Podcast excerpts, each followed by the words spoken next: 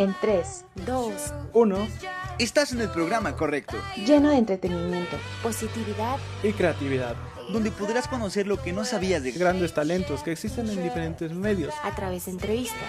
rompiendo con esquemas cotidianos. Por eso y más somos Black Sheep PS. Comenzamos.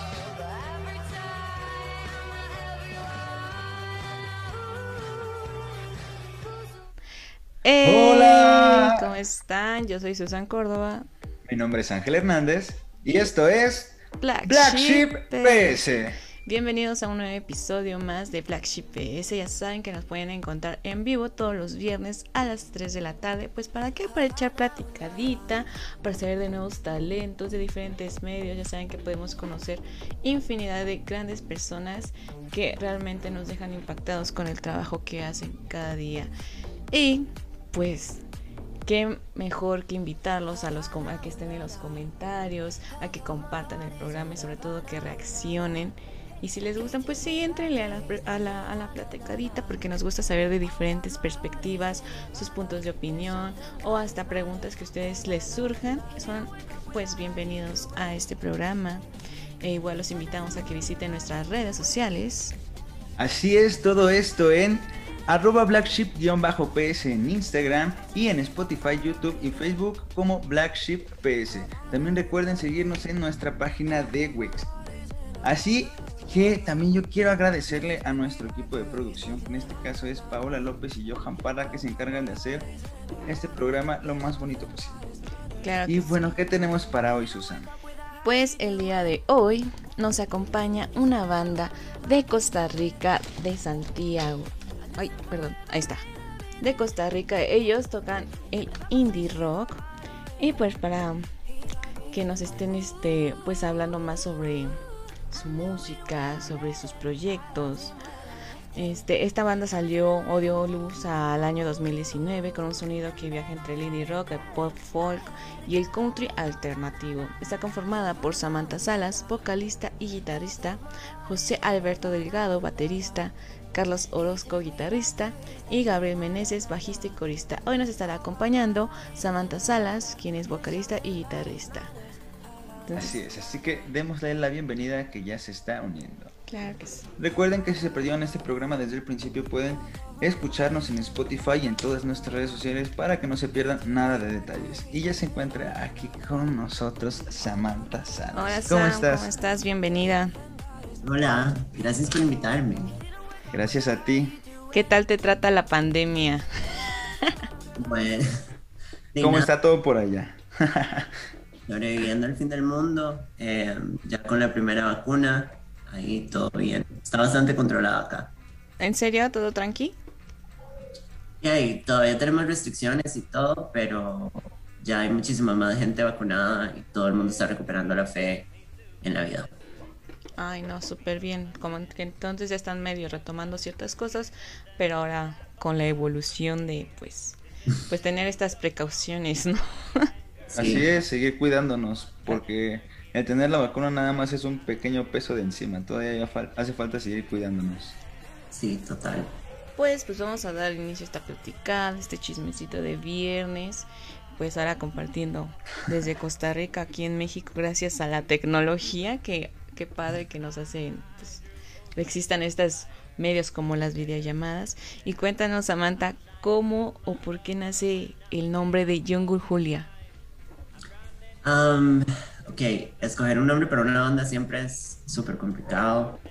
Em, este fue un proyecto que nació de otro proyecto que yo tenía, que se murió. Y de nada, fue como rearmar la banda y yo ya tenía música lista, pero llegamos a un punto en donde no teníamos nombre. Entonces, este, somos, bueno, yo y, y un par de miembros de la banda somos muy fans de Quentin Tarantino y Jungle Julia es un personaje de mi película favorita que se llama Death Proof. Es como un personaje, entonces va como con el tono de la banda, digamos. Ok. ¿Qué? Y Pero- pues Ay, pero, pero, pero es que se me hace bien interesante cómo ya tienen así todo el show preparado, o sea, ya las canciones y todo. Pero el nombre, ¿no? Es como que, bueno, así todo padre, todo bonito, pero ¿y cómo nos vamos a llamar? Exacto. Y bueno, pero sí es que siempre es curioso, ¿no? El nombre de las bandas, o sea, uno piensa que, no sé, un, un, significado y ya cuando te dicen a lo mejor es una anécdota, algo que les pasó que cambia totalmente lo que uno pensaba. Entonces, pues está genial saber ese trasfondo también. claro. Bueno, ¿y cómo, cómo nace la idea de crear esta banda? Mm, bueno, yo hice muchos años música solista. Em, no encontraba la manera de coordinar un grupo de personas para que tocaran mi música. Entonces, este, después tuvimos otra banda, más, eh, Santa Marina, que era con el mismo baterista, con, con José Alberto. Y, nada, para mí fue como un proceso de aprendizaje de lo que es tener una banda. Era una banda que yo creo que yo cargaba básicamente sola, entonces aprendí un montón no fue la mejor experiencia, pero hicimos muchísimo y grabamos todo. Eh, cuando la banda se separó, y fue muy frustrante para mí, porque ya haber tenido la primera había sido todo un trabajo súper arduo. Em, entonces, nada, como que el fin de la banda me coincidió con una ruptura amorosa, de una relación como larga. Eh, yo estaba en el infierno y empecé a componer. Entonces, compuse varias canciones, le dije al baterista como, aguánteme unos meses, le prometo que se me va a ocurrir algo.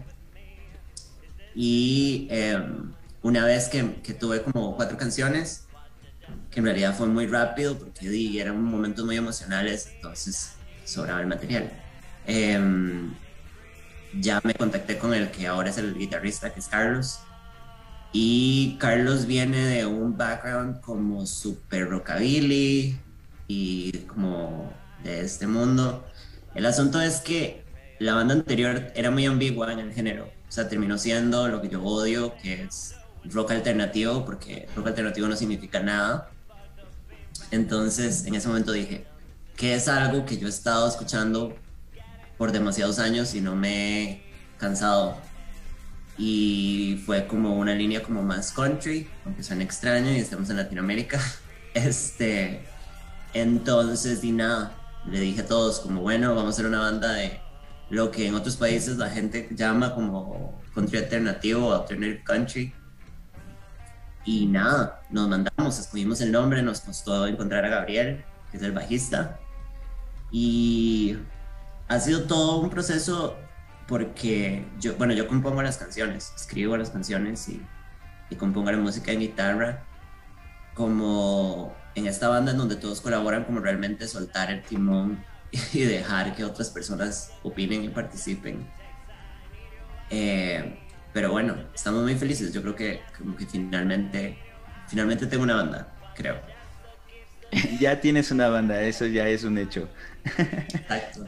Oye, pero a mí me surge un interés a la hora de componer, porque pues es muy escaso que una banda latinoamericana tenga canciones en inglés. Tú a la hora de componer, ¿cómo eliges este idioma? ¿Cómo, ¿Por qué te acomodas más con el inglés? ¿Cómo, cómo es este, este proceso? Esto ha sido, ha sido una discordia para mí como, como cantautora, digamos, porque Em, no me gusta como a veces se percibe el hecho de que yo componga y cante en inglés, porque les prometo que no lo hago de un lugar como de pretencioso, del mal. Em, yo crecí hablando inglés y el inglés es mi segundo idioma, claramente, pero para mí es tan natural como el español.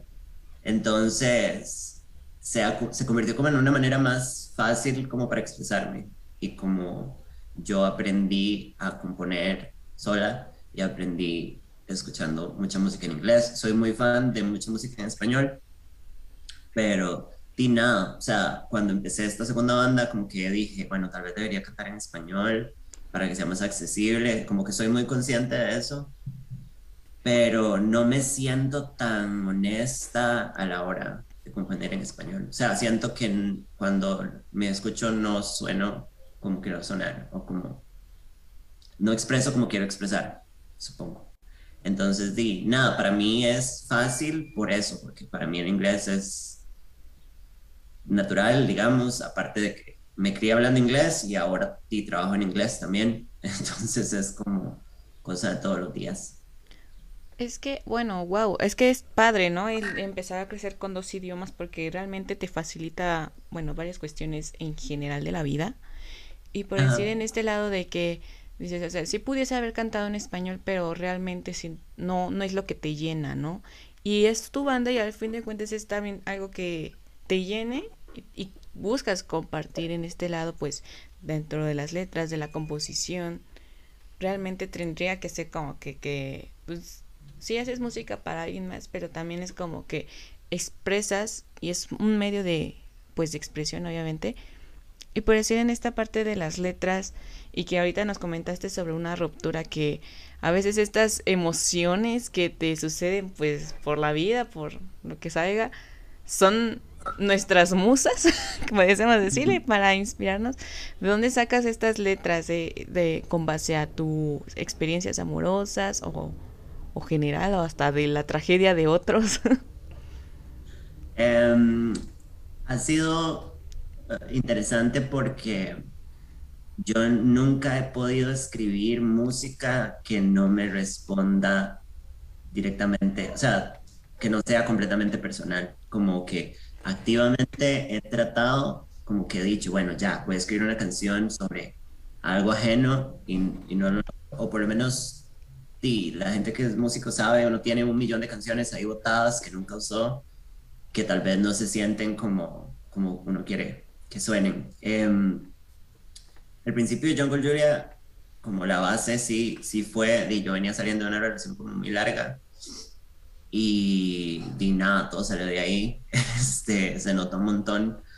Em, yo siempre he dicho que si, si si la persona es de, de mi círculo o, o, amiga mía y escucha las canciones, es literalmente un diario. O sea, si revisas las canciones de mis bandas pasadas y mis proyectos solistas, puedes construir mi vida personal en un timeline, básicamente. Entonces, sí, todo muy personal. Hay una canción que se llama Not Nearly Over, que fue el primer single que sacamos, que no es el que más country suena, pero Em, que fue la única vez, yo por muchísimos años milité como con movimientos feministas, en donde puse en concreto lo que es ser una chica, especialmente una mujer trans, en, en la escena musical, bueno, de Costa Rica, que no creo que difiera mucho de, de las de otros países, ¿verdad? Que es, eh, yo no voy a decir que es difícil, porque no voy a victimizarme tampoco, pero hay un montón de pero lo que es, ¿no? Sí, no, total. O sea, como yo sé que yo, siendo la, el frente de la banda, digamos, sé que tengo que jalar el doble por yo estar al frente para que me. para que la escena me valide, digamos, de alguna manera, como a nivel local. Y es algo como que he aceptado, pero ni nada, fue como la primera vez que dije, como, wow, escribí una canción sobre algo más que es que no me terminaron. Sí, ¿no? da como una vuelta diferente. Y obvio, ¿no? Lo diferente es innovación, lo diferente es capta, bueno, captas más miradas a veces en ocasiones. Y qué mejor de estar de pues comunicar, ¿no? De dar a expresar lo que realmente es, de lo que realmente se vive, independientemente también de pues los procesos sentimentales, de las rupturas amorosas, de todo lo que suceda. Y por decir, eh, ahorita teniendo esta banda de indie rock, de country, ¿cómo es la escena musical en Costa Rica? ¿Cómo es aceptada estos géneros allá?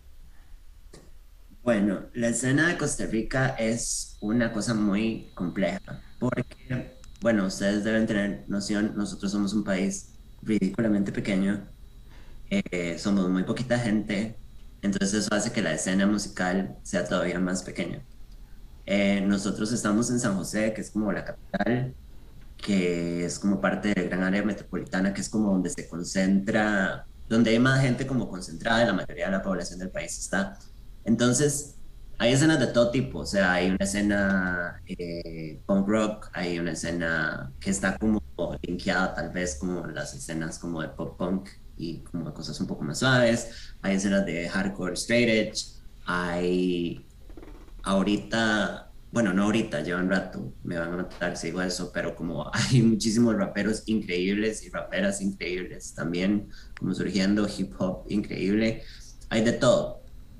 Pero yo siento personalmente que como somos un país tan pequeño, inevitablemente todo se pone extremadamente personal, entonces como en todos los países es difícil, ¿sabes? Porque hay como una, es una competencia, se siente mucho porque estamos muy cerca. Entonces, este, entrar, bueno, yo, yo empecé porque yo desde muy joven estoy tratando de evitar costarriqueñismos. Este, desde muy joven em, iba a conciertos de, pop punk y todas estas cosas. Y así fue como entré y me hice un espacio, tal vez. Em, pero Dina, yo personalmente siento que hay espacio para todo pero aquí, a diferencia de otros países, como que la música no es una meca, así como que realmente hayan miles de oportunidades o di como banda, nosotros no tenemos la banda para lucrar, pero obviamente sería bonito tener dinero para hacer cosas. Es complicado. O sea, como muchísimos años de nuestro trabajo para reinvertir en la banda.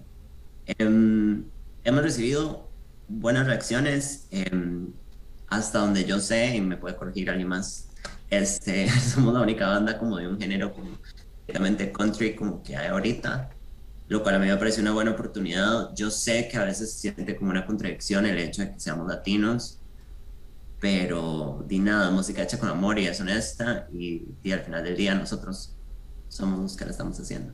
Entonces, di nada, yo diría que hemos sido bien recibidos. Igual la pandemia nos arruinó todo. o sea, teníamos nuestro, nuestro concierto de, de debut, porque sí hicimos como un pre-debut antes eh, y la pandemia se paseó en todo y hemos tenido como que encontrar maneras de hacer cosas y mantener la banda, por dicha todos seguimos muy motivados, pero sí ha sido, ha sido complicado. Claro, la manera de sobresalir y por eso también como dices, ahí es tiempo o espacio para todas las bandas, porque en algún momento, por decir ahorita, escuchamos que esté sonando mucho la música urbana, entre el reggaetón, el trap, pero siempre hay temporadas, ¿no? Siempre hay temporadas que pueden estar apoyando pues diferentes géneros musicales en algún momento chance y tal vez mañana el género que ya esté más tocando o, o más de moda por una película sea el country creo que siempre el mundo ahora sí que está en constante evolución, en cambios, y cuando menos te lo esperas, un género que nunca escuchaste ya está ahorita, ¿no? Ya está sonando. Y las modas de antes regresan. Claro. justo eso también es, o sea, seguir motivados, como tú dices, y seguir constantes. Porque al final de cuentas eso es lo que se ve. Y a lo mejor hay bandas que ya llevan cinco años trabajando y después de 10 años son conocidas, pero son constantes. Entonces, a lo mejor si ya en 10 años fueron conocidas, es seguir trabajando, seguir motivados y seguir haciéndolo, pues por amor a la música, ¿no? Y por el amor, porque al final de cuentas es transmitir, ¿no? Esa es, quien escribe es porque quiere transmitir algo, quiere transmitir a lo mejor un dolor, un sentimiento, pero al final de cuentas es eso. Y muchas personas se deben de sentir identificadas en el mundo, así que hay gustos para todas las personas. Y pues ustedes como banda, como agrupación, llevan haciendo música desde el 2019. Pero pues lamentablemente la pandemia ya se nos vino encima en este 2020. Pero ustedes siguieron constantes, justamente como lo decía, haciendo nueva música y en esta pandemia crearon tres nuevos sencillos. Cuéntame, ¿cuáles son estos nuevos sencillos y cómo fue ese proceso de crearlos? ¿Cómo fue ese proceso como banda? Cuéntame. Bueno, em, el primer sencillo fue Not Nearly Over, que les conté que es como... Yo, yo no lo considero un himno feminista, pero sí, odio el término girl power, pero como hay una línea tal vez ahí. Como, bien, digamos, si ustedes leen la letra, como que hay algo de mofa a, toda la situación, como, no sé, como hablando de todos esos personajes que a veces son obstáculos y están en el espacio musical y, como las ironías. Eh, ese fue el primero y mm, esta, esta y el segundo sencillo fueron como de estas canciones originales que les conté, como con las que yo llegué a donde los chicos y les dije, eh, vamos a hacer una banda, esto es lo que vamos a hacer. Este, fue, fue como un proceso complicado porque tuvimos como que escoger realmente como que queríamos hacer y cómo queríamos hacerlo. Em, y esto fue prepandemia, o sea, en ese momento estábamos con toda la fuerza. Este, después, eh, en estas mismas canciones eh, salió Who Will Sing the Songs, que es una canción súper triste de desamor, eh, que es como de estas canciones como originales que salieron así como de cuando estaba en pleno caos y en el fin del universo. Eh, el soundtrack para morir. Total, sí, sí, sí, o sea, como incluso es súper melodramática como la canción en sí y es a propósito melodramática.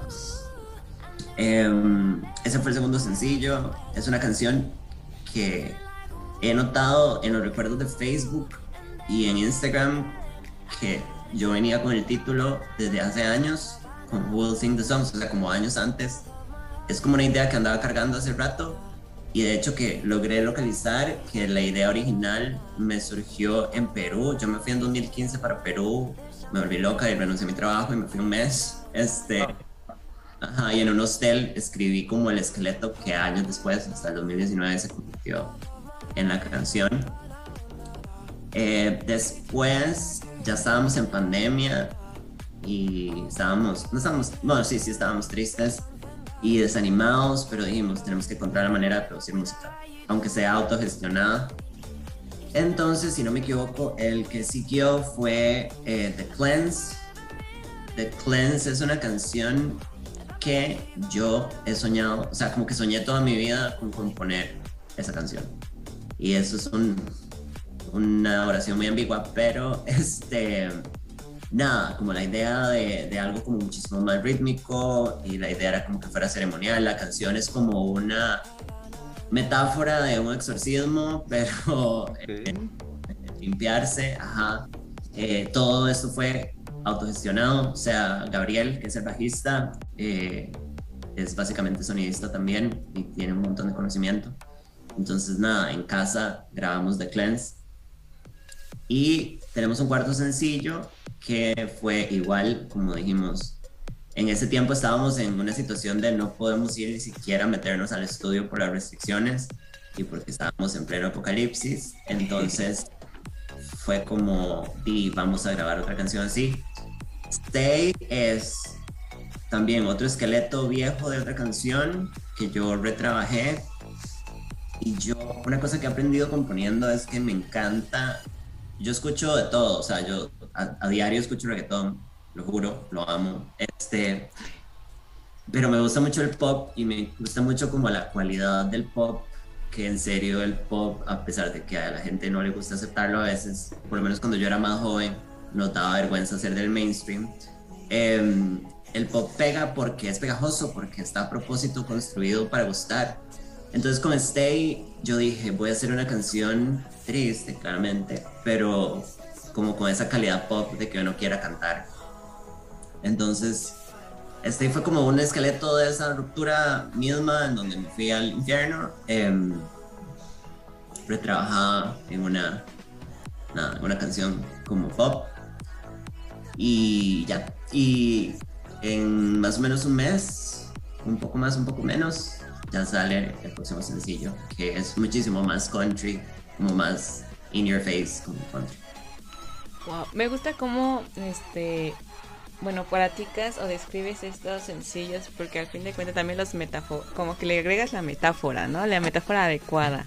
Y eso como que te da intriga de, a ver, a ver el chismecito, ¿no? Y como decís, a ver el diario de Samantha en exclusiva, puedes encontrar, si juntas las canciones, vas a encontrar el diario de Samantha. Entonces, no sé, eh, como que en parte te puedes también sentir identificada o identificado de tú que puedes escuchar la música y dices, oye, esta letra es como que aguanta, me está sucediendo, ¿no? O que estás, o eso me pasó y eh, realmente lo que yo sentí. Y siento que también esa manera de, aunque digas, pues las canciones que luego hacen es muy como de estar tristes, aunque sean como a, para autoflagelarse y a fuerzas tenga que sacar una canción. Queda, ¿no? O sea, en algún momento podemos vivir ese ese momento o chance ni te sientes mal, pero ya este dices, pues es momento de sentirme me, me gusta como de un poquito de autoflagelación, un poquito de... No estoy triste, pero me siento bien como para escuchar música triste. No sé si les ha llegado ese momento de que pues, no, te, no han pasado nada dolorido, pero son unas canciones aquí pues, para, para sufrir un rato, ¿por qué no? Pero también es eso, el, la melodía y la letra. Por ejemplo, para las personas como yo que no hablamos muy fluido inglés y que nuestro nivel de inglés es escaso, como tú dices, hay muchas canciones que se te pegan aunque no sepas su significado y se te queda el tonito, se, te queda la tonada. Pero cuando ves la letra, cuando traduces tú este, la canción, o sea, te quedas en shock a veces porque la letra, pues a veces te sorprende, ¿no? O sea, no pensabas que hablaba de ese tema, pensabas que a lo mejor a ti te ponía triste, pero habla como tú dices del exorcismo, ¿no? Entonces te quedas, wow. Encaja. Exacto. Entonces los invito a ustedes traducir las canciones y pues descubrir un poquito más de Samantha, porque pues está interesante todo ese trasfondo. Y pues decir, Sam, ahorita que mencionas que se animaron a hacer más música en este, en medio de un apocalipsis casi casi, ¿cuáles fueron las dificultades o hubieron dificultades para este proceso? Em, sí, bueno, aquí en Costa Rica en algún momento tuvimos restricciones de básicamente si no tenés que salir a trabajar a la fuerza, te quedas a la casa, sí o sí. Entonces nosotros ensayamos, eh, siempre ensayamos en mi casa, como que tengo un espacio de ensayo en, en, las dos casas que he vivido durante este tiempo. Em, y de repente no pudimos ensayar más entonces estuvimos como tres meses, cuatro meses sin ensayar. Nosotros ensayamos semanalmente, casi que sin falta. Entonces, este, y nada, fue súper frustrante. O sea, realmente a mí como esta banda es muy equitativa, o sea, realmente todos están involucrados y todos son partes importantes y todos opinan. Pero di, yo a veces siento como yo formé la banda. Entonces, di, yo me asusté porque dije, ¿cómo voy a mantener a estos más más tipos este, motivados. Em, o sea, yo dije, alguien se me va a ir. o sea, como es, esto es demasiado triste, todos estamos eh, apagados, todos queremos estar haciendo música. Los cuatro somos súper apasionados de maneras completamente diferentes porque todos venimos de backgrounds diferentes. Pero bueno, di nada, fue un susto. Em, hicimos lo posible para mantener... Ah, bueno, y también fue que se pegó porque yo antes de la pandemia, yo me fui de viaje tres semanas, lo cual como que pospuso ciertas cosas de la banda, pero ahí teníamos la fe de que cuando yo volvía todo continuaba y cuando volví prácticamente fue a sumergirme en COVID. Este, porque de hecho que yo estaba en, en, Alemania cuando el primer caso estaba en Alemania y me acuerdo que mi mamá me hizo la broma como, ay, cuidado, cuidado se le pega la enfermedad, jajajaja, y volví a Costa Rica y se acabó el mundo. Entonces, este. Entre broma y broma. Sí, total, total. este, entonces, nada, fue como volver y literalmente vernos la cara por Zoom eventualmente y decir, tenemos que hacer esto funcionar y nadie se va a ir y nadie se va a bajar del barco. Em, y bueno, cuando ya tuvimos la posibilidad como reencontrarnos, también fue como, yo no sé si alguno de ustedes es músico, música, pero el, el, estar en el escenario, esto va a sonar súper cliché, pero en serio es adictivo. O sea, como yo hago música porque quiero compartir lo que siento, pero el tocar en vivo es una sensación chivísima y me encanta y me encantaría hacerlo todos los días. Em, y no podíamos. O sea, no, no, no se podía hacer ningún tipo de evento ni nada. Entonces, cuando nos logramos volver a ver y reunirnos y volver a, a, ensayar y yo por dicha en la cuarentena también estuve componiendo, entonces compuse un par de canciones nuevas. Fue como realmente sentarnos a terapiarnos en grupo, como de que, ok, escogimos el peor momento para hacer una banda, pero esto tiene que funcionar para salir del otro lado y hacer todo lo que queremos hacer. Y di nada, o sea, fue incluso como encontrar estas cosas de, ok, si no podemos ir al estudio donde siempre grabamos, que nosotros vamos donde un amigo que tiene un estudio que se llama Hero Records, em, fue como, bueno, y grabamos en casa. Y esa va a ser la magia de esas grabaciones, como se graba en casa, para siempre van a ser las canciones que se grabaron en el fin del mundo. Y, y bueno, y las redes, que yo sé que para mucha gente las redes son una maldición, pero fue la manera de mantener la banda a flote, eh, mantenernos presentes. De alguna manera hemos mantenido un pequeño following. No les, vamos a, no les voy a decir que somos famosos, todavía no, pero este, por lo menos mantener a la gente como enganchada. Exacto. Sí, fue como, como carajos nos vamos a mantener motivados. Él también, eh, pues sí, ¿no? El auto, pues ¿cómo se diría? Como de psicología, de terapia, o sea, autoterapiarse entre ustedes para decir ánimo, porque al fin de cuentas la constancia es clave para todo, sobre todo en unas bandas. Y obviamente lo que revitaliza una banda es, como dices, las tocadas en vivo, porque es como que sientes esa emoción, se vive, se, se toca, se siente, porque no es como cuando estás grabando una canción, es como leve. Pero ya estando ahí, que te escuchen, saltas, bailes, ya es otro otro mundo, ¿no?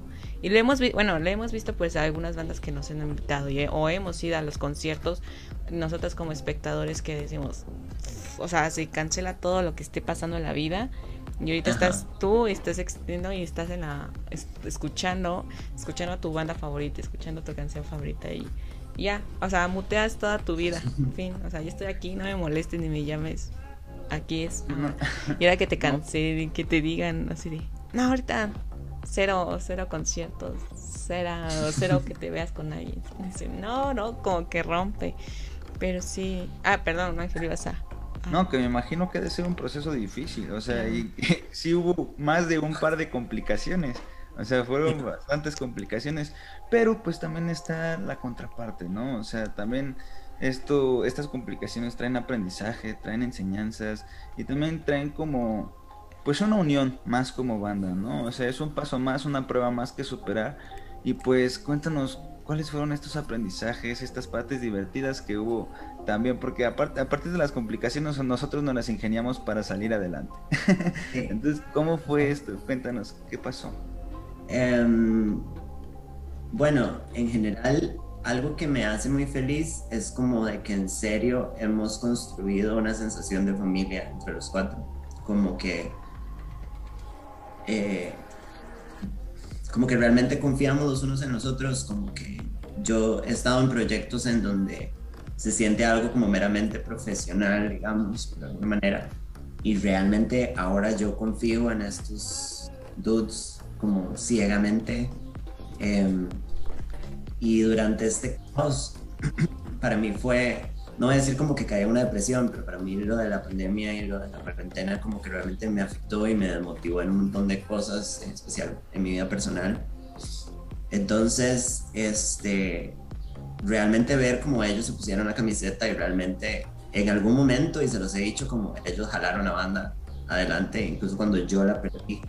Eh, yo tengo la mala costumbre a veces como a la fuerza ponerme al frente para hacerlo todo yo y realmente yo siento que esta crisis cambió la dinámica y, dijo como, bueno, Samantha, como deje a los demás jugar también y participar y realmente cambió, cambió completamente la dinámica. El grabar este, en casa eh, fue toda una aventura. O sea, realmente cuando ya pudimos volvernos a ver, era como el ir a grabar las canciones en la casa de alguno, era la actividad social de la semana. O sea, era como la emoción de, uy, este sábado nos vamos a ver y vamos y vamos a ser amigos y vamos a poder hacer algo juntos, exacto, como realmente encontrarnos cuando en algún momento solo los, en algún momento los ensayos era la única manera por la cual yo interactuaba con otra gente también, o sea, realmente suena muy cursi, pero realmente ahora yo lo siento como familia, como hermanos, o sea, ya, ya con, con José el baterista yo ya tenía como un vínculo de antes, que habíamos hecho cosas juntos,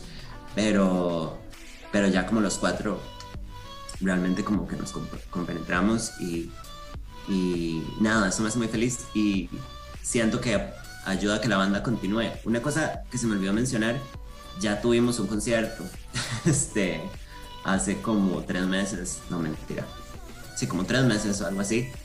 Eh, tuvimos ya el chance de hacer un concierto, claro, con un aforo de 20 personas, lo cual es nada. Entonces fue como pasión, se siente como súper parece un té de canastilla, como no nada más, como, bueno, pueden venir 20 personas, pero tienen que reservar la entrada y es un lugar abierto, pero fue muy lindo y muy íntimo y realmente como, nada, una liberación, como que dijimos que estábamos debutando básicamente.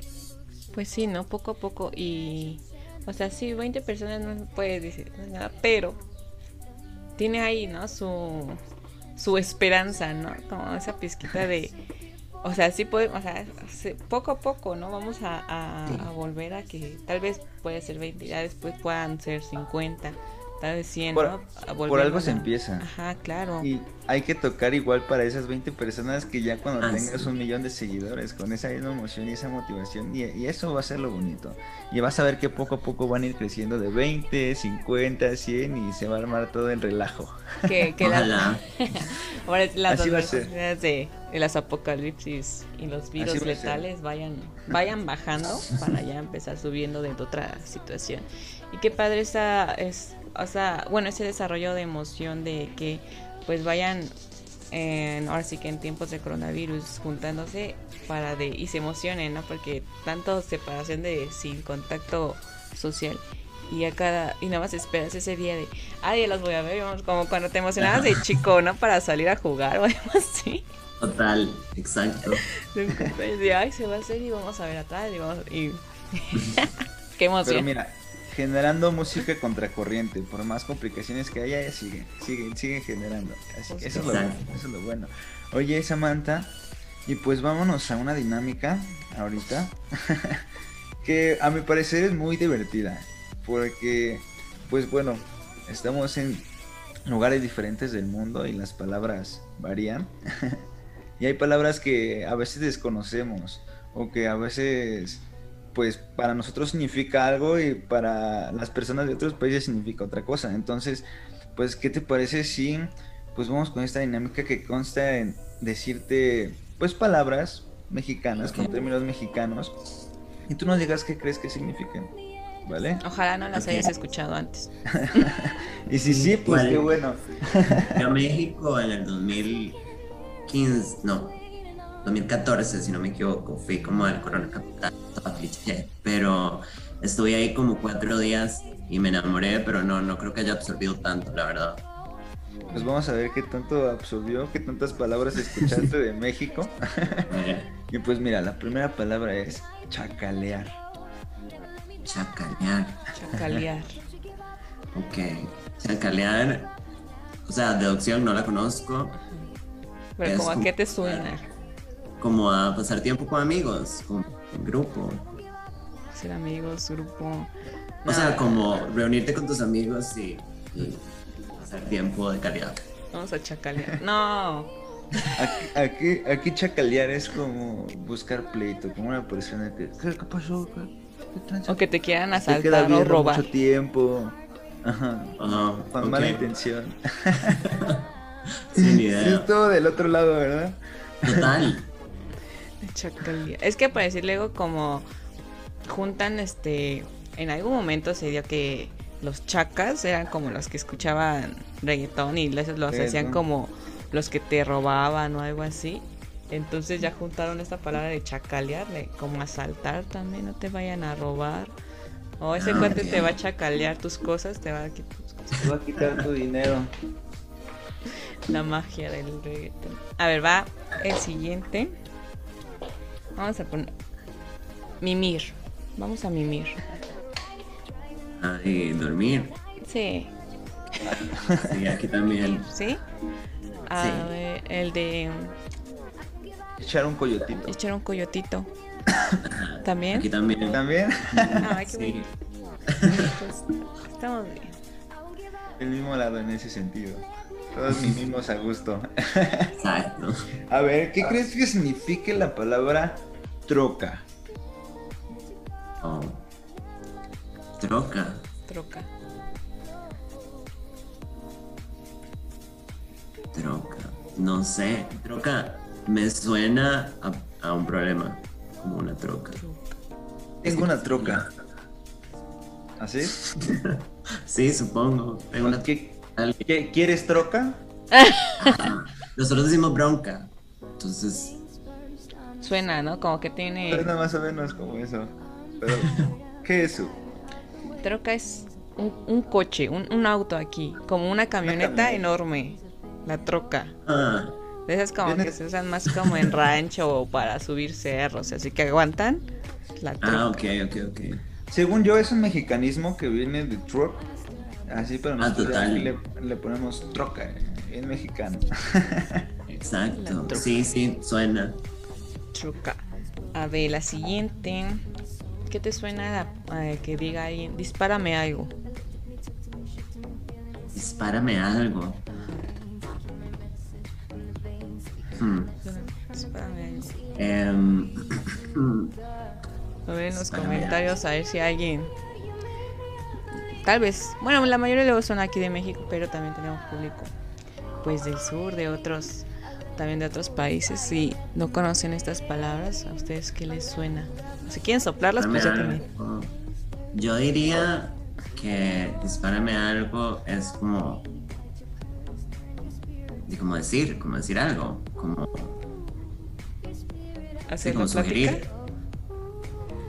No, como sugerir, como que yo le pida a alguien que me dispare algo, como que opine o que diga algo al respecto. Ok. A ver qué es Ángel. Es invitarle algo a alguien. O sea, invítame algo. Dispárame algo. Oh, wow. Vas a la tienda y dispárame algo. Ajá. Sí, no, ni idea. Una invitación a que me compres algo.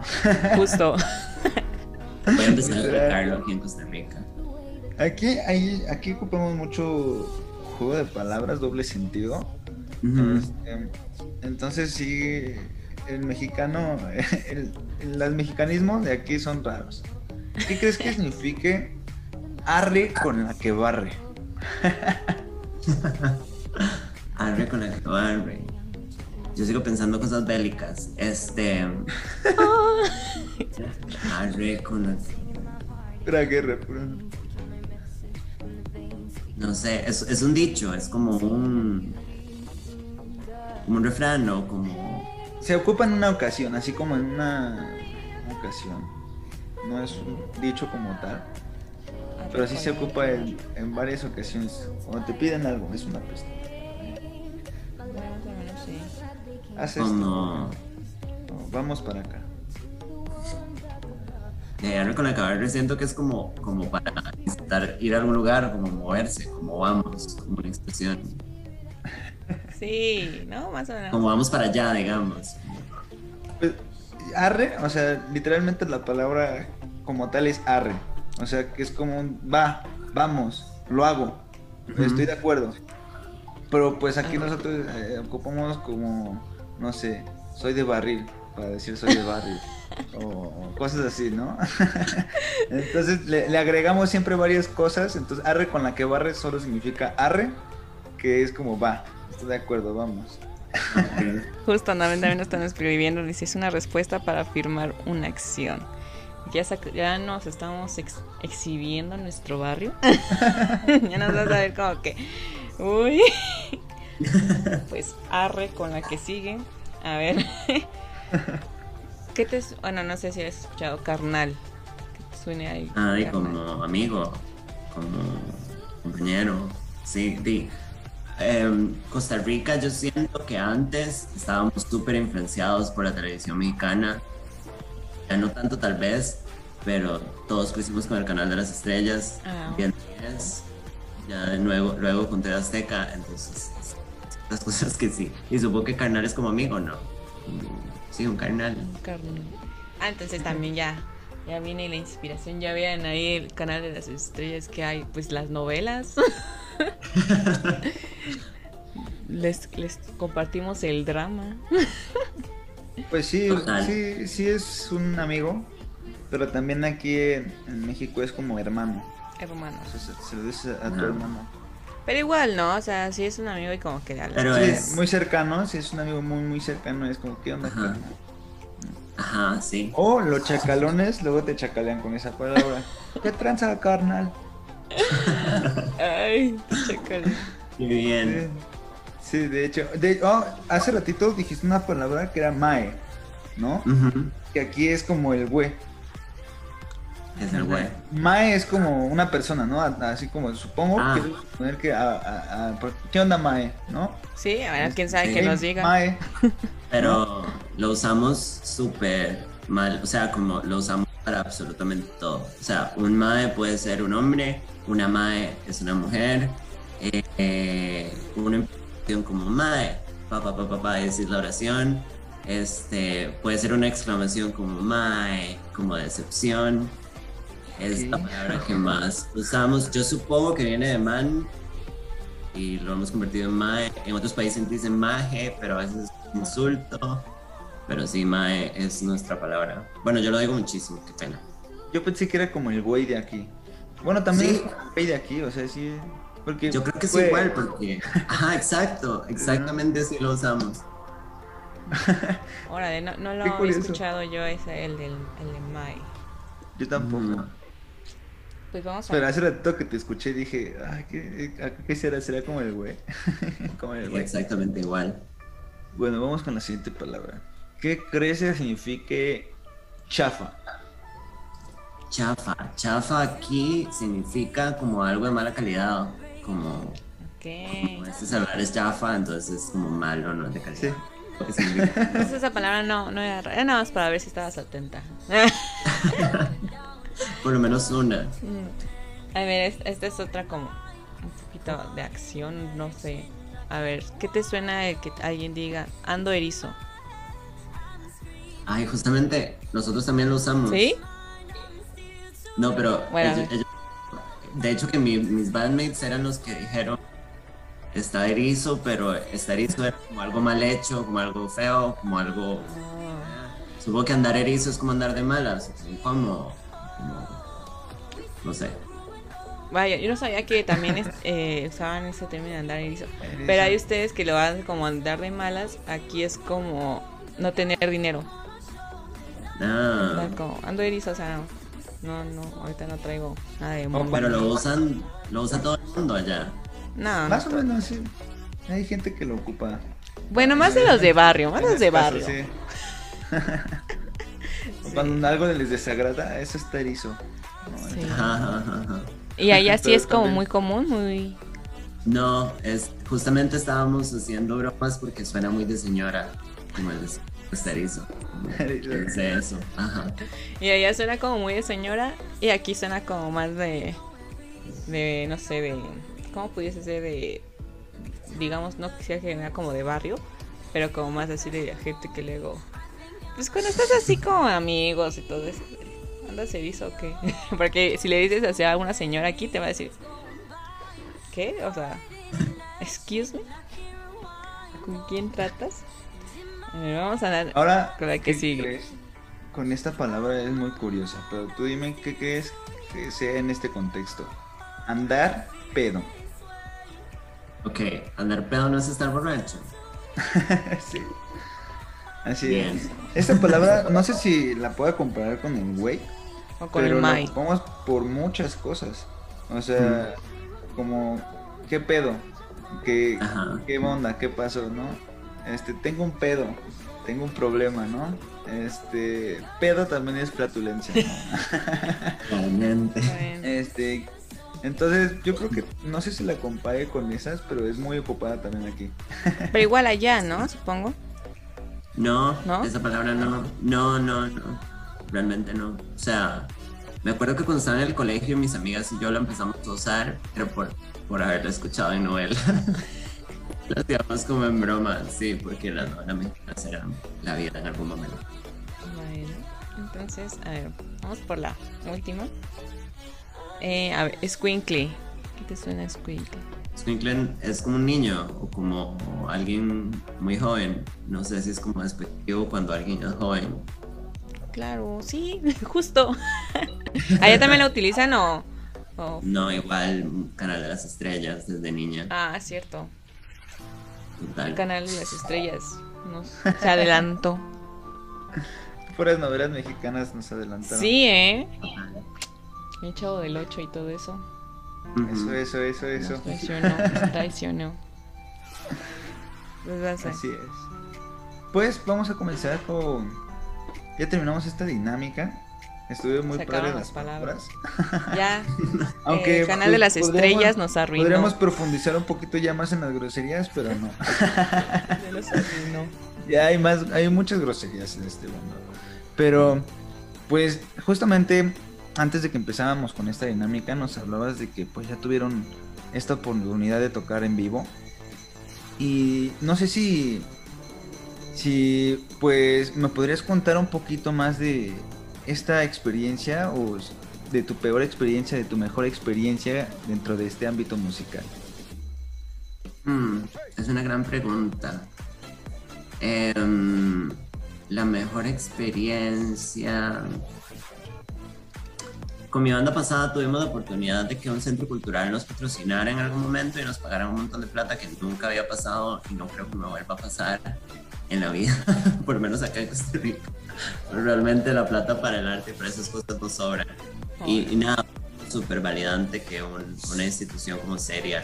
Ah, bueno, y nos financiaron un EP también como corto. Eso fue muy bien. Espero que para Jungle Julia estén las mismas oportunidades estamos aplicando para ciertas cosas. Malas experiencias, me acuerdo que cuando terminé, o sea, cuando antes de empezar esta nueva banda y, cuando había terminado la primera, em, toqué un concierto acústico. Yo venía recién llegada de Perú y según yo venía súper preparada y me dieron chance de tocar en una cafetería. Y este, me subí a tocar, bueno, no me subí, por dicha no era un escenario. Si algo suena es un perro. Este, y como que monté, seis canciones mías y, y llevaba tres covers raros, como retrabajados, como con mi estilo y bueno, no sé si ustedes usan la palabra pifiar. No. Pero como pifiar es como cuando toca, cuando musicalmente es cuando uno como que se, se equivoca. Ok. Los tres covers los super pifié, o sea, fue ridículo el, el ridículo que hice, o sea, fue lo peor. Yo nunca me había equivocado, o sea, realmente como que no está tocando y toca el acorde incorrecto y suena como... Fue más vergonzoso de mi vida fue patético. Y paradójicamente, a pesar de todo esto, fue el día que el baterista actual, José, me dijo que él podía ser mi baterista. No sé qué de toda esa presentación desastrosa que hice le llegó al corazón, pero ella fue mi baterista. ¿Y no dijo nada a la gente en ese momento o algo así? ¿A alguien que te no, haya dicho? Era un espacio como, era como una cafetería, hacía unos eventos que se llamaban Unión Acústica, creo que era. Entonces invitaban a tres músicos a tocar canciones acústicas en una cafetería. Y entonces era poca gente, había muchos amigos, amigos de los, los que tocaban que también eran amigos míos, porque éramos como de la misma escena. Eh, estaba mi mamá, no sé por qué. Bueno, mi mamá me apoya mucho y me da mucha bola todo, entonces. Eh, entonces, di no, nadie dijo nada. O sea, supongo que todo el mundo estaba revolcando la vergüenza ajena, porque sí fue bien patético. o pensaron que fue parte del show. Sí, ahora hago música experimental. Ajá. y por decir de los que de tus conocidos que fueron, nadie te dijo nada o algo así de. No, yo creo que hubo una gran solidaridad, como de wow, hiciste el ridículo, no vamos a hablar de esto. Y después se me acercó José y fue como, hey, si bote para lo que sea, me dice. Y yo, no, bueno. Está bien. Total, pues, sí, yo. como que se juntó, ¿no? Esta, estas experiencias. O sea, uno pensaría la peor es una y la mejor es otra, pero estas dos fue como de. Pues hubo una tormenta muy fea, pero terminando el día salió el arco iris. Total, sí, sí, fue súper positivo. Y desde entonces no hemos dejado de tocar juntos, entonces ha estado muy bien. Padre, bueno, salió, eh, de hecho, ¿no? De, pues ya, al menos algo bueno ya ¿Era baterista el que estaba ahí, el baterista? Sí, Bueno, salió el baterista de. Como dices, sabes, se tocó el corazón.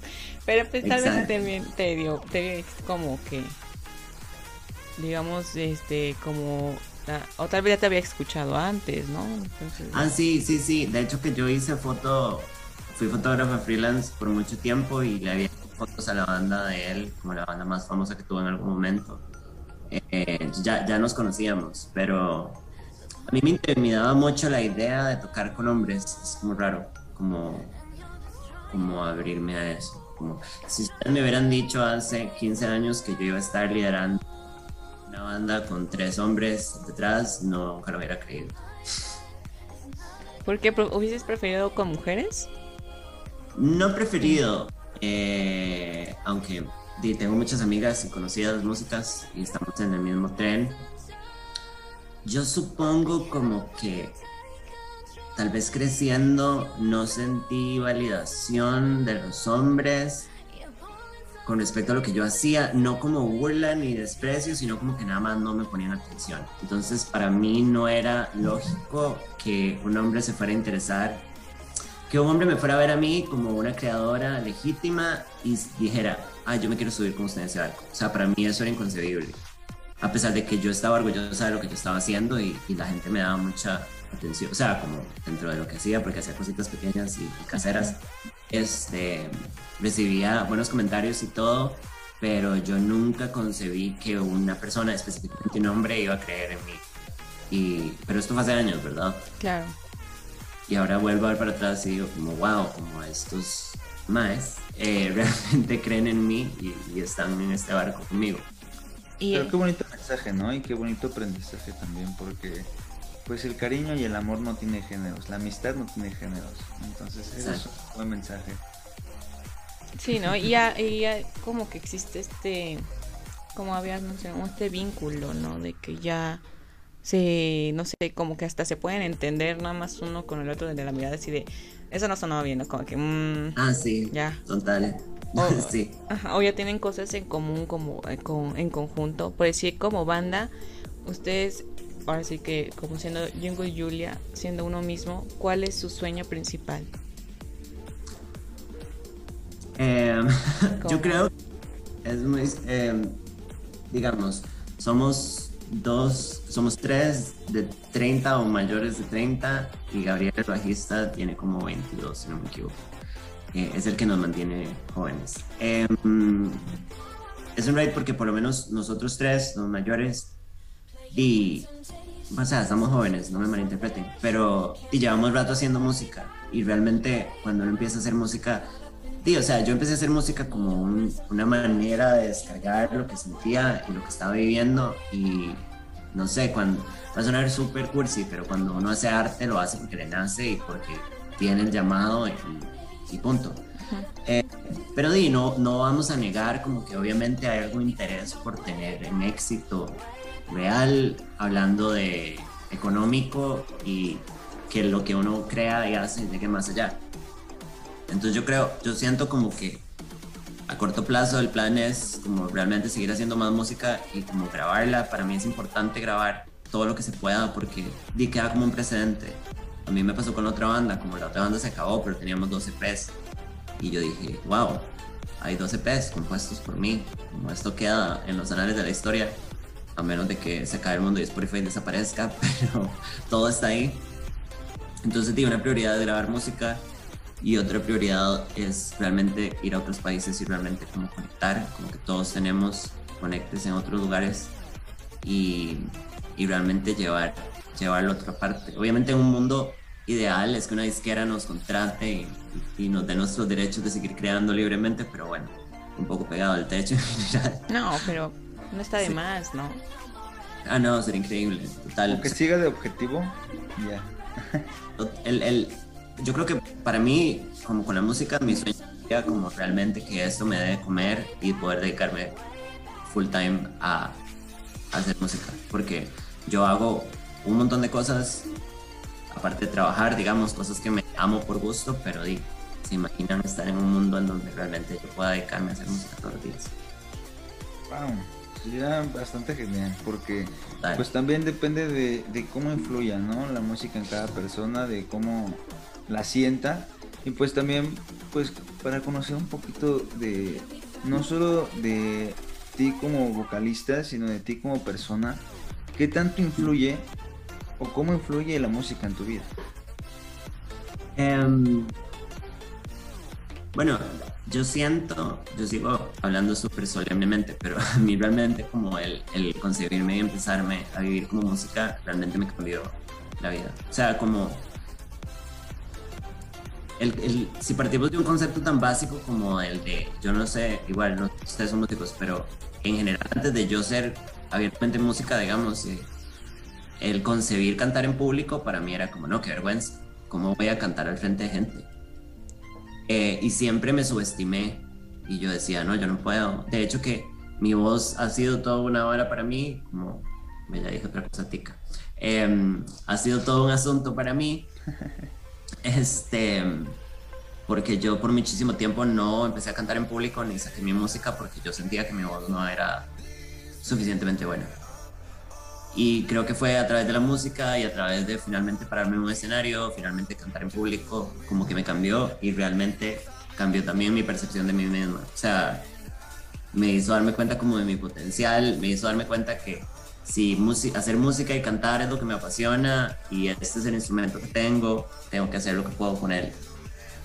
Entonces realmente como que me cambió el destino y yo, bueno, aparte de la música, hago muchas otras cosas. Tengo dos podcasts y tengo, em, bueno, todavía hago algo de activismo y, otras cosas. Este, y creo que estas, estas ganas de seguir haciendo cosas vienen de la música, porque la música me demostró que todo lo que yo me proponga, y esto va a sonar súper Barney, pero todo lo que yo me proponga y decida hacer, me sale. O sea, como la música fue lo que me demostró, como ve que si salió bien, siga.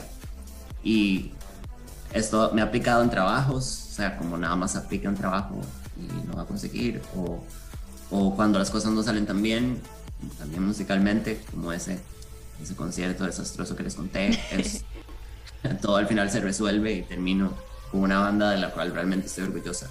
Entonces, siento como ese fue el primer paso. Yo, yo en el colegio no la pasé demasiado mal, pero no la pasé demasiado bien. Cuando salí al mundo salí como cerrado, o sea, como con todo bloqueado, como con una pared, eh, con un carácter insoportable para sobrevivir al mundo y la música fue la, primera cosa que hice fuera de, de, lo académico que me dijo, usted puede hacer todo, el mundo es suyo, ¿cómo hacerlo? Y, y, así ha sido desde entonces. Entonces ahora sí que digamos la base de tu ser, de lo que ya eres ahora, de lo que vas a hacer o de lo que estás trabajando ahora, es la música, ¿no? Porque es, ahora sí, lo que te dijo, hazlo, ¿no? O sea, si, si algo va a salir mal, si algo va a salir bien, pues qué mejor, ¿no? Y, por, ahorita mencionaste estos podcasts. Ahorita cuéntanos, a ver, ahorita estamos en plática. ¿De qué van estos podcasts? También invítanos a escuchar. Bueno, em, todos son súper soeces y eh, para adultos. Pero eh, mi podcast principal se llama Malas Juntas. Está en todas las plataformas de podcasts. Eh, Malas Juntas es con mi amiga Liliana y hablamos de temas de la vida. O sea, suena como muy ambiguo, pero realmente ya está ahí una cultura alrededor del podcast porque yo me invento muchas palabras, decimos muchas tonteras, pero realmente es mucho sobre relaciones, sobre amistad, sobre hablamos de noticias, de lo que está pasando, eh, decimos cosas controversiales y esperamos a que nos cancelen en Twitter, pero igual, bien, soy inmortal. Em, yo tengo la pésima costumbre, todavía no me he traído problemas, pero de contar demasiadas cosas de mi vida personal en el programa. Este, y eh, la gente nos manda preguntas y nos cuenta cosas eh, todas las semanas, como nos piden consejos de cosas de relaciones o de familia. Tenemos una sección de chismes ajenos, entonces la gente nos cuenta como historias familiares secretas ajenas. Eh, tiramos el Trágame Tierra, que es súper la revista Tú, México, em, en donde la gente nos tiraba historias vergonzosas. Y es muy interesante porque se ha convertido como una pequeña familia, o sea, como que realmente tenemos bastante gente que no conocemos, que nos sigue y, participan y se conectan todos los jueves a los en vivo a vernos, a nosotras despotricar. Em, tengo otro que se llama Digna hija de tu madre, que es con mi mejor amiga, eh, Irana, que es sobre cine y televisión. Soy muy geek de cine y también del tele, mucha telebasura. Entonces hablamos de cine y televisión. Y tengo uno que es una serie corta, que va por el episodio 7, que se llama Solo una chica, que es mío, en donde entrevisto a chicas. Bueno, básicamente yo, yo llegar a mis 30 me vine a preguntar que por qué yo siento la necesidad de estar en una relación. Eh, y porque yo la siento y mis amigas la sienten, pero no todos mis amigos varones la sienten igual. Entonces, de ahí nace esto como de por qué las mujeres tenemos que ver la soltería como un estado transicional. Entonces yo dije, voy a hacer el podcast que necesito para motivarme a no morirme. Entonces hice este programa en donde hablo con chicas que están solteras, eh, de 40 además. Este, tuve una chica que es stripper en Estados Unidos, que es de acá. Eh, una de mis mejores amigas, Dayana Hernández, que es activista trans aquí en Costa Rica, que trabajó en la calle por demasiados años como hablando de cómo eso ha afectado sus relaciones y cómo ser una mujer independiente soltera a nuestras edades es normal y factible. Básicamente es el programa que yo necesitaba. Wow, es que sí, ¿no? Porque rompes con tantos tabús, tantas mentes cerradas, tantas cosas que hasta la gente se le hace como, o sea, no te has casado y ya estás aquí, ¿no? De que te dicen, te vas, vas a quedarte vestiendo santos y es de, ah, y, además, no solo el programa que tú necesitas, sino el programa que quizá mucha persona necesita, ¿no? Porque a veces, como tú dices, no sé, estar soltero a una edad a lo mejor puede ser transitorio también para las mujeres y para los hombres, ¿no? Entonces, el sentirse solo es como triste, a veces te deprime. Y escuchar pues estas, estos testimonios, estas historias, pues no te hace sentir solo en este mundo, en este apocalipsis. Sí, como... Está muy bien. como que nació de como de la idea de yo no yo no puedo ser la única que se está volviendo loca por estas cosas. Y entonces dije voy a encontrar a otras personas que, estén en la misma situación y que la estén sobrellevando y que nos podamos ver unas a las otras y decir no mira todas estamos paniqueando pero está todo bien o sea como puedes estar llegando a los 40 y todavía saliendo en citas con, tipos estúpidos de, de, o sea Claro, ¿no? O sea, rompes con estigmas de la sociedad, con cosas que estaba socialmente bien, socialmente mal, que te, ajá, que hasta luego te quedas pensando en y si realmente no estoy haciendo nada o si a fuerzas tengo que tener alguna pareja o si no sé, te nublas tú solita la, la cabeza, es todo un drama en un vaso de agua. Y puedes decir, ahorita que te estás mencionando esto como de tú como ser mujer trans, por decir, eh, desde tu perspectiva, cómo es la sociedad o cómo es este sí la sociedad costarricense hacia la comunidad así hacia este LGBT digamos. Bueno yo creo que en toda Latinoamérica es una cosa muy como que a veces a veces pinta muy bien a veces no pinta muy bien. Costa Rica siento que es una maldición y una bendición el hecho de que seamos un país tan pequeño porque realmente como educar a la población o por lo menos exponer a la población a las cosas no es tan complicado porque ¿sabes? no es tan difícil llegar a, a todas las esquinas de todo. Yo tengo una vida muy privilegiada y realmente no me puedo quejar. o sea, yo tengo una vida muy cómoda, pero incluso como persona trans siento que Costa Rica es medianamente seguro. O sea, como yo no me siento, yo salgo a la calle y no recibo acoso. Ahora, aquí el acoso callejero con las mujeres de todo tipo, trans o cis, es lo peor. Yo no sé si allá es igual, es, este, es como un problema real. Pero bueno, como persona trans yo vivo muy bien. Hay demasiadas cosas para arreglar todavía. El sistema, por ejemplo, me reconoce a mí mi nombre. Y y tal vez medianamente como mi identidad, pero realmente no, como registralmente yo todavía aparezco como hombre. Eh, lo cual, hablando de derechos humanos, no tiene sentido porque al final del día mi, identidad no está siendo reconocida y es algo que, a pesar de que se aprobó el matrimonio igualitario y la ley de identidad de género, que fue básicamente el cambio de nombre, como nada más básico, te cambias el nombre, es bastante simple, se puede cambiar una vez si usted se identifica como trans. Eh, y nada, aprobamos el matrimonio igualitario, que para ser un país tan pequeño en pleno Centroamérica realmente es un logro gigante. Eh, pero hay muchas cosas pendientes. Todavía no existe una ley de cupo laboral trans. Las mujeres trans que no han tenido la suerte que yo tuve están en la calle todavía trabajando en pleno COVID, exponiendo su no solo a la violencia de la calle, sino también ahora con el COVID. Este, entonces, hay cosas. Pero con todo este Malbright que les acabo de tirar. Yo considero que Costa Rica es un país medianamente amistoso en general. O sea, nosotros tenemos la mala maña de caer en una narrativa de que somos pura vida. no sé si ustedes lo han oído, que somos un país como... Pura vida es como el eslogan de Costa Rica. O sea, Costa Rica tiene un eslogan. Es pura vida y hacemos así. Y ¿Pura, es como, ¿Pura vida o pura vida? Pura vida. ¿Pura? Ajá. Ok. Entonces somos amistosos y le damos la bienvenida a todo el mundo. Y realmente los costarricenses somos así. Pero también a veces como que veíamos algunos problemas por creernos que somos una sociedad por vida, en realidad.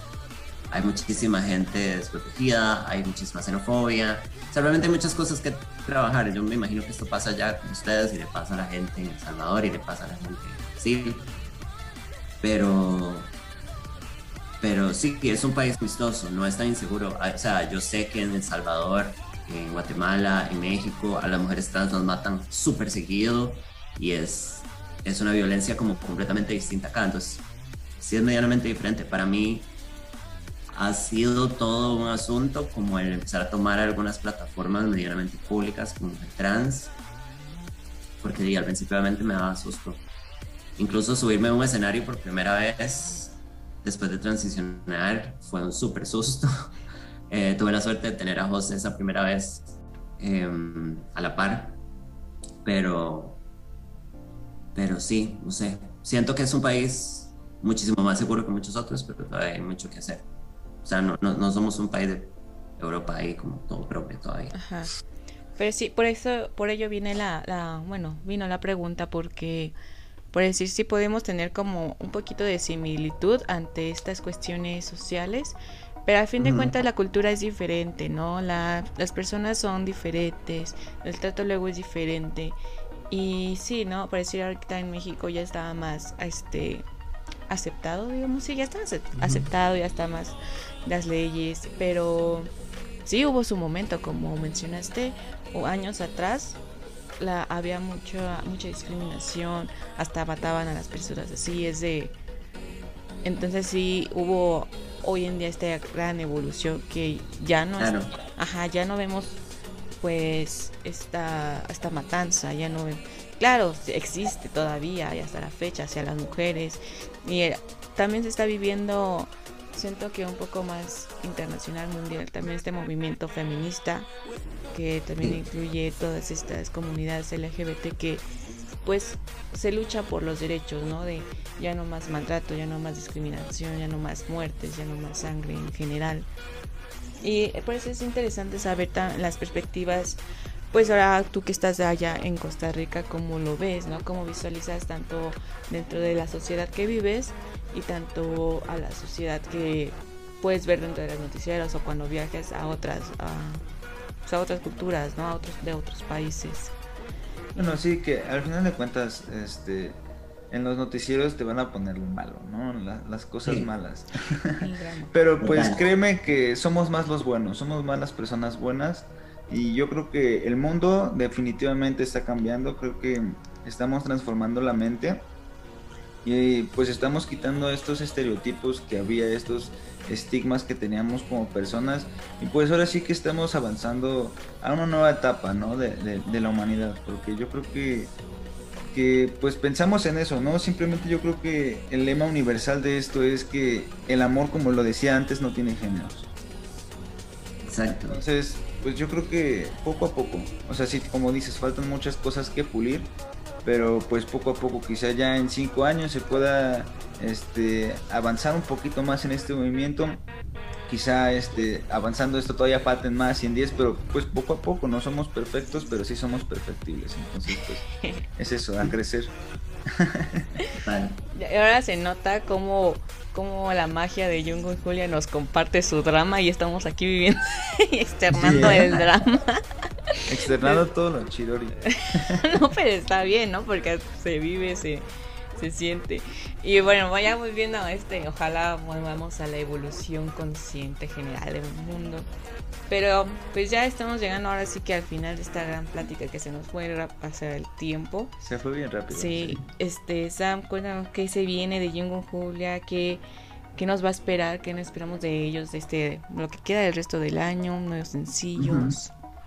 Sí, hay un sencillo finales de agosto, principios de septiembre, que es una canción, todo mal que yo diga esto porque yo la escribí, pero es una gran canción, este, y me emociona un montón, ya viene como un sonido full country, inevitablemente, que a mí me emociona.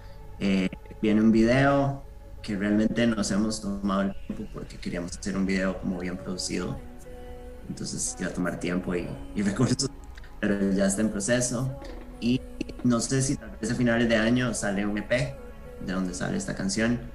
Eh, y esperamos que el otro año, tal vez en un universo ideal, podamos viajar. o sea, los, los, contactos y los espacios están. Me encantaría ir a México otra vez sí. y disfrutar música.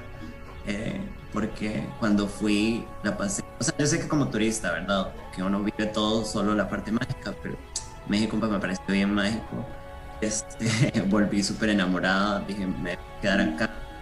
Eh, entonces, y nada, probablemente el otro esperamos viajar. Estamos aplicando a festivales y a cosas todavía, pero sí, un single y un EP muy pronto.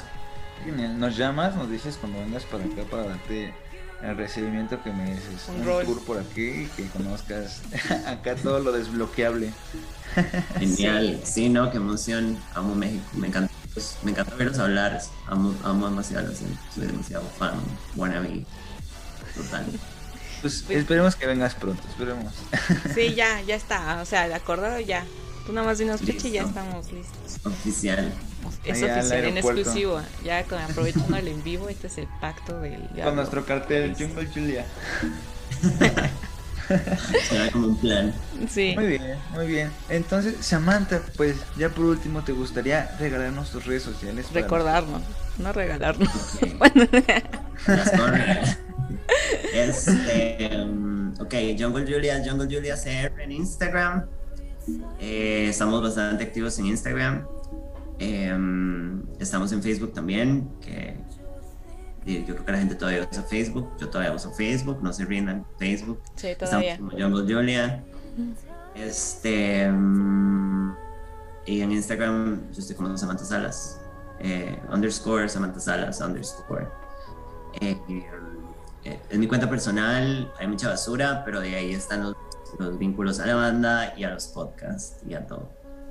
Súper. Ok, así que ya se la saben, ¿eh? Terminando este programa, vayan directo a, a seguirla, vayan directo a conocer su música porque pues tiene una propuesta bastante buena. Tampoco olviden seguirnos a nosotros en Instagram como arroba blackship-ps, en Spotify, YouTube y Facebook como blackship-ps.